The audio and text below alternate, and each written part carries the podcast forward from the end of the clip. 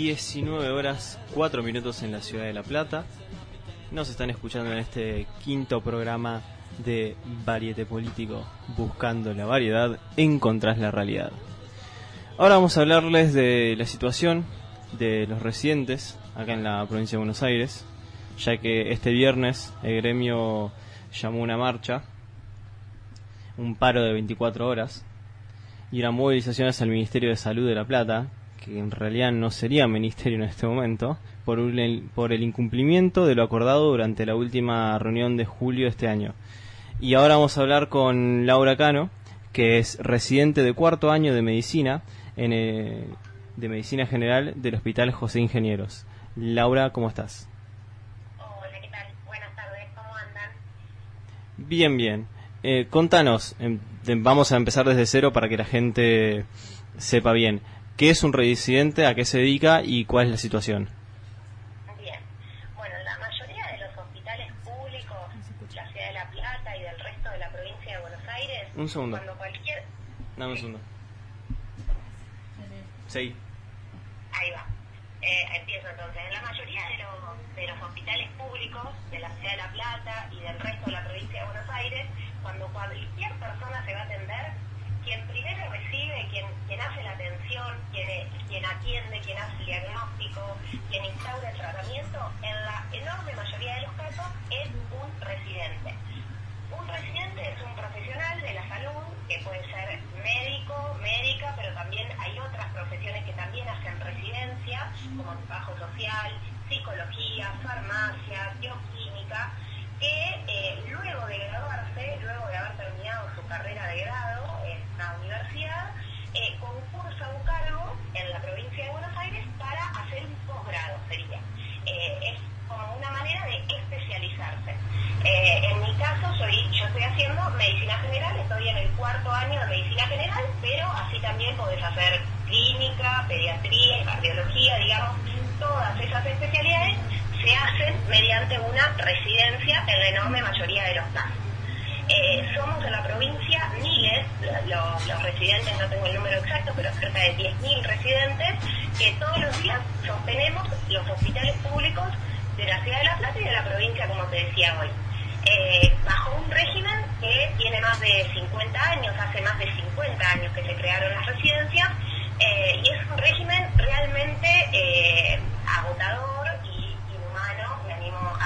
porque es un régimen en el cual vos tenés una dedicación exclusiva a este cargo, eh, un régimen que eh, laburás, digamos, desde muy temprano a la mañana, reglamentariamente es a las 8 de la mañana, pero en muchísimas residencias entras a las 5 o 6 de la mañana hasta terminar todo el día, que a veces eso es las 5 o las 6 de la tarde. Yo acabo hace un ratito de salir.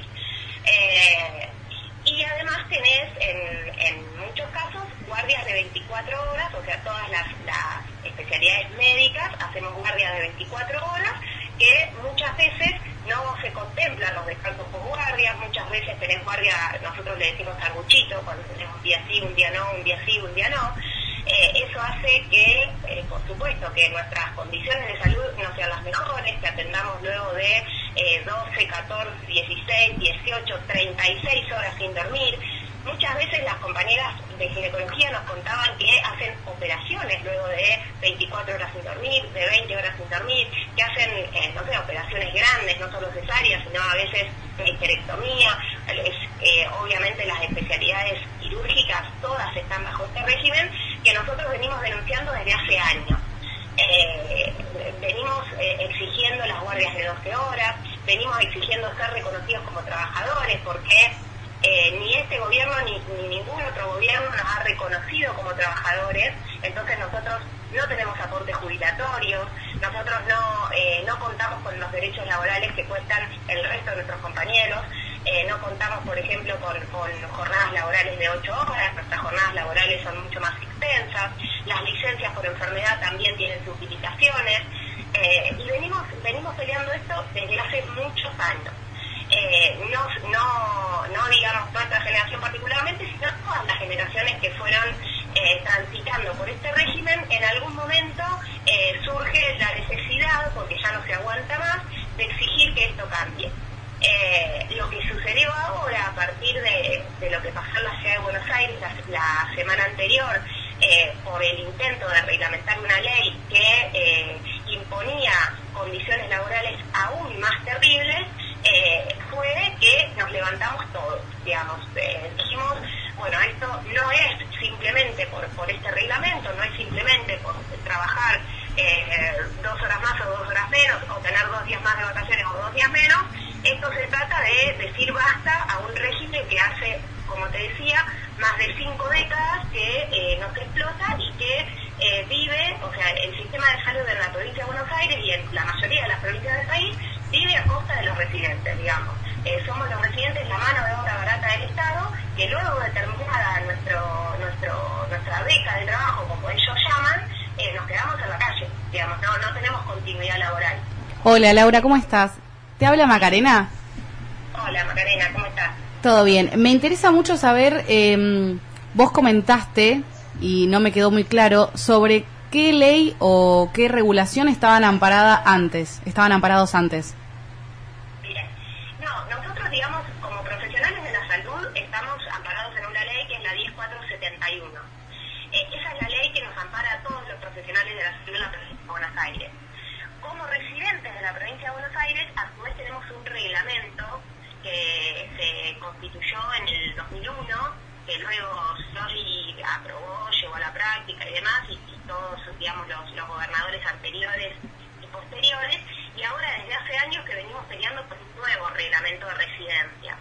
Eh, en la provincia de Buenos Aires, porque a su vez los de los de la ciudad de Buenos Aires, los de capital y los de y otro y los de otra provincia tienen otro reglamento, porque eso es algo que en general hace el Estado, los divide entre los mismos trabajadores residentes. Entonces cada, distrito tiene como su reglamento. Nosotros venimos peleando desde hace años eh, por un reglamento que contemple todas estas condiciones que, mencionaba anteriormente eh, y esa es la pelea que tenemos por delante y eso es por lo que fuimos el viernes al Ministerio de Salud, porque la gobernadora eh, saliente, María Eugenia Vidal, se había a firmar un reglamento que nosotros veníamos peleando, aunque no contemplaba todas nuestras condiciones, pero que era progresivo para nosotros.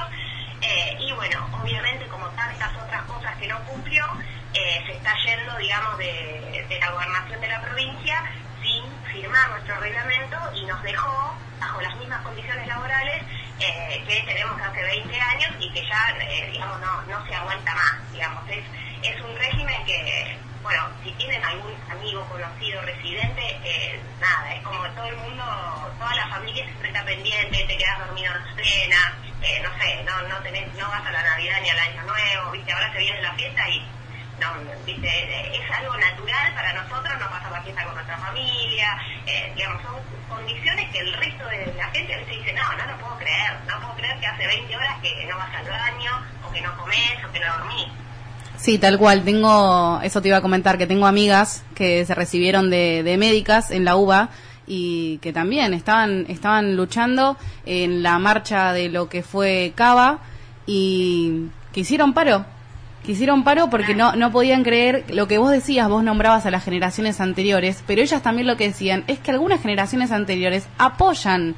Es como que si a mí me pasó, a vos también que te pase esto. Y lo que decías también que me llamaba la atención era por qué el Estado pretende separar. ¿Por qué no es la misma reglamentación para Cava que lo que es para la bonaerense o, o para otras provincias? Sí, exacto. Nosotros desde la corriente izquierda por la salud pública en el PTS venimos peleando hace muchos años por una ley nacional de residencias que contemple a todas las residencias, eh, de manera que no, no existan estas divisiones, porque realmente eh, es lo que ellos generan, ¿no? Que, nos dividen y perdamos fuerza. Le salió, digamos, el, culo, el tiro por la culata, eso quería decir, porque, bueno, frente a lo que pasó en Capital, lo que te contaban tus amigas, más de 300 residentes de acá de la Ciudad de La Plata hicimos paro eh, y junto a nuestro sindicato nos fuimos a, apoyar, digamos. Dijimos, bueno, esto no es una lucha simplemente de la Ciudad de Buenos Aires, porque si avanzan ahí, avanzan en el resto también y lo sabemos perfectamente. Eh, así que nos fuimos todos para allá y fue como que se despertó, eh, nos despertamos todos, digamos, a partir de lo que pasó en la ciudad de Buenos Aires, eh, a partir de esa, de ese intento de reglamentar que por suerte pudimos echar atrás, porque como vos decías, hicieron paro y eso eh, eh, desmanteló que, que los hospitales los mantenemos los residentes. En la ciudad de Buenos Aires había más de 40 hospitales eh, y centros de salud que no, no, no pudieron sostener sus guardias, porque las guardias las mantenemos los residentes. Entonces, desmanteló una situación que obviamente el gobierno de la ciudad de Buenos Aires dio marcha atrás porque no podía, no podía sostener, digamos, no podía mantener. Eh, en nuestro caso, nosotros tenemos que, aprovechar esa fuerza que nos dio el conflicto de la semana pasada para ir eh, por más, no solo por el reglamento que veníamos acordando, sino y sobre todo para eh, poner fin a este régimen laboral que, es inhumano. Yo le comentaba a otra periodista la semana pasada que hay observaciones de la Organización Internacional de los Trabajadores, la OIT, de que es ilegal lo que hacemos en nuestro país. Digamos, hay, hay países en el mundo en donde multan al médico que trabaja 24 horas seguidas, porque obviamente eso conlleva errores médicos. Obvio. No estamos hablando de arreglar un auto, estamos hablando de la vida de la gente. Tal cual. No nos podemos equivocar. Eh, entonces, eh, digamos, es realmente irresponsable trabajar 24 horas seguidas. Sí, sí, es como... Es como... Digamos, la gente necesitamos dormir, comer, ir al baño, como todas las personas. Sí, sí, es como vos decís, la palabra es, es inhumano. O sea, nadie puede estar eh, en su lucidez después de 24 horas sin dormir, la cabeza ya no te funciona igual. Eh, mismo vos decías que tenés compañeras que son eh, que hacen guardia ginecológica y capaz que vienen personas con trabajo de parto y vos más de 24 horas sin dormir tenés que atenderlas y tenés que tener la vida de esa persona y darle la bienvenida a otra. Exacto. Sí, eh, hay, hay especialidades en donde esto es eh, realmente eh, una, una cuestión a resolver urgente, porque hay especialidades, yo hago medicina general nuestro, nuestra especialidad contempla los derechos laborales y especialmente mi, mi residencia también. no estoy, por suerte, con, con el régimen de residencia que tienen mis compañeras ginecólogas o mis compañeras cirujanas eh, o compañeros que es como, como te decía recién, digamos, entran a las 5 de la mañana y no saben cuándo salen. Digamos, salen al otro día, al otro, eh, y, y, al medio, digamos, duermen cuando pueden, eh, y realmente eso es errores médicos, es, digamos, no es cierto que así se prende, no es cierto, hay que desterrar esa idea de que en cuanto peor, mejor, eso es un eh, es un mito, digamos, y, sabemos perfectamente que si estamos mejor dormidos, mejor comidos, si hemos podido estudiar, eh, si tenemos tiempo en casa para repasar algún tema, eh, vamos mejor a trabajar, digamos. Esto, digamos, está demostrado por innumerables estudios de, cómo el, nosotros el estrés laboral en los trabajadores de la salud se llama burnout, síndrome de burnout, y y en los residentes es altísima la, prevalencia de ese síndrome porque estamos todos estresados, pasados de ropa, malhumorados, eh, pero bueno, como te decía, es un, es un régimen que, que todos los gobiernos han, amparado, digamos. Por eso nosotros estamos hablando que, que para poner fin a esto hay que poner primero la salud, eh, digamos, por delante. Hay que poner la de nosotros y la de nuestros pacientes. Eh, tiene que ser una prioridad. Eh, y para que la salud sea una prioridad tiene que dejar de ser un negocio. Eh, como vos sabrás, eh, la industria farmacéutica es una de las de las que más plata se lleva en el mundo más que las armas. Entonces, realmente tocar esos intereses es tocar los intereses de los grandes grupos económicos, es tocar los intereses, digamos, de, los laboratorios y eso, lamentablemente, ningún gobierno se animó a hacerlo. entonces, nosotros lo que estamos planteando es que primero están nuestras vidas, primero están nuestras necesidades, primero está la salud de nuestros pacientes eh, y después el resto. Entonces eh, necesitamos eh, contundencia para tomar estas, estas determinaciones. Esto se soluciona con presupuesto, esto se soluciona con más trabajadores de planta, esto se soluciona con mejor formación, se soluciona con un salario que sea igual a la canasta básica. Nosotros cobramos 100 pesos la hora, 80 pesos la hora cuando entras. Eh, es inadmisible porque no, no, no, te alcanza para vivir. Entonces, no solo que no tenés tiempo para vivir, sino que además, eh, digamos, no, no, no te un mango para hacer nada. Sí, no te alcanza para nada. Sí, había leído por ahí que cobraban 89 pesos la hora.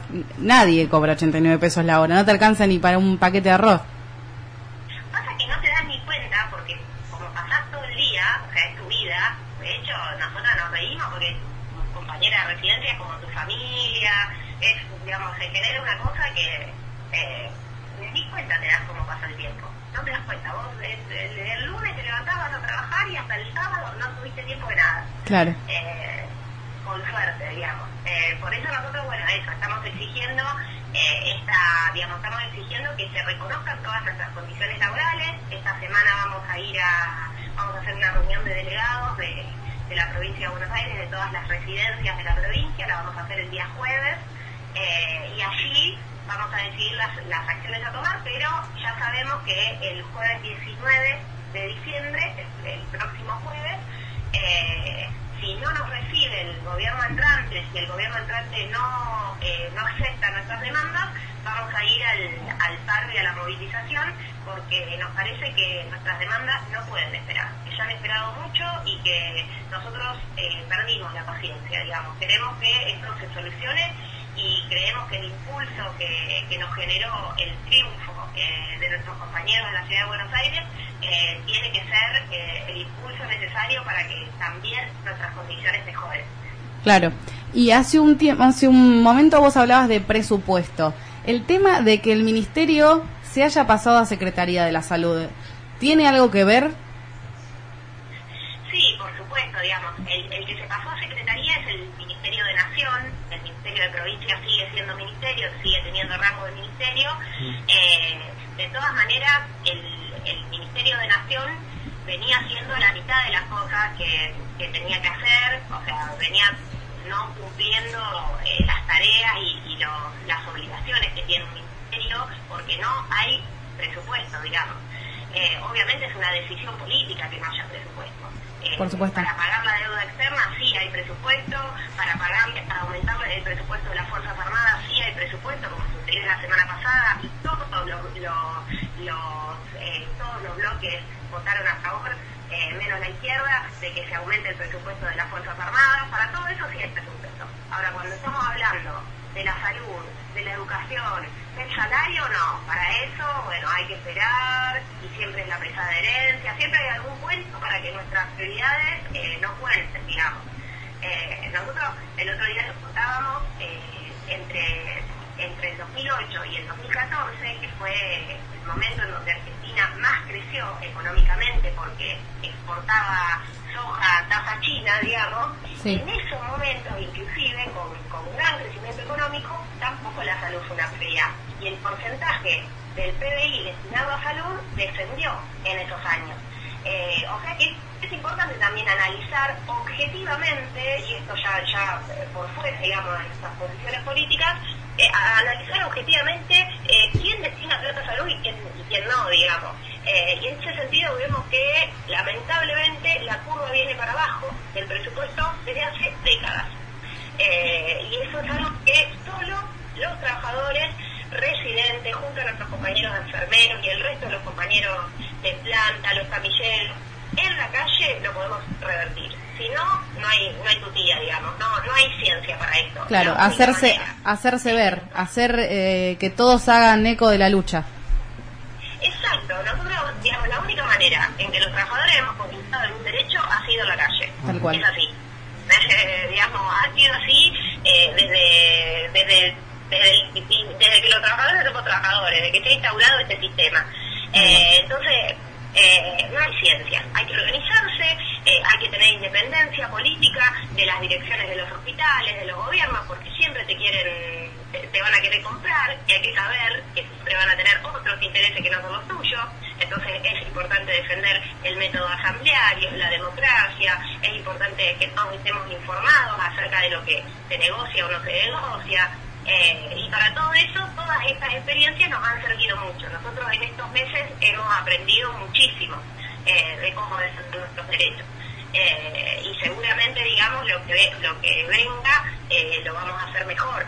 Eh, pero bueno, tiene que haber una generación, eh, que esperemos que sea la nuestra, que se plante y diga, bueno, con esto basta. Bueno, basta, claro. Tal cual, ¿viste? ¿Por qué? ¿Por qué es normal que... ¿Por qué se normalizan estas, claro? Y te hago una última pregunta. Eh, ¿Qué esperan del nuevo gobernador de la provincia, ya que Vidal les dio esta mano que después se la sacó? ¿Qué esperan de, Axel? No, sí, nosotros venimos de un, de un gobierno, digamos, que sabemos perfectamente que es de los peores que ha tenido la historia de nuestro país, eh, lamentablemente, y que lo que pasó el 27 de octubre fue la expresión de un montón de gente que, que dijo basta al, a un modelo neoliberal que saquea los bolsillos de, de lo que laburamos todos los días. Sí. Eh, y esto ya te lo digo, digamos, a título personal. Yo, eh, digamos, milito en la izquierda, milito en el PTS. Nosotros no le guardamos ningún tipo de confianza al gobierno entrante. Mm. Eh, sabemos perfectamente que, eh, que va a seguir pagando la deuda. eh, digamos que no va a haber, si, no la hubo en los mejores momentos de bonanza económica, ¿por qué la va a haber ahora? Digamos, no, no guardamos ningún tipo de confianza. Sí sabemos que podemos, eh, que por la fuerza que hemos adquirido, podemos arrancar algunas cosas. Claro. Eh, entre ellas nuestras condiciones laborales, eh, que tenemos la, la certeza de que, de que si hacemos la, las medidas que, que nos proponemos hacer, nuestros reglamentos pueden cambiar, nuestras condiciones laborales pueden cambiar.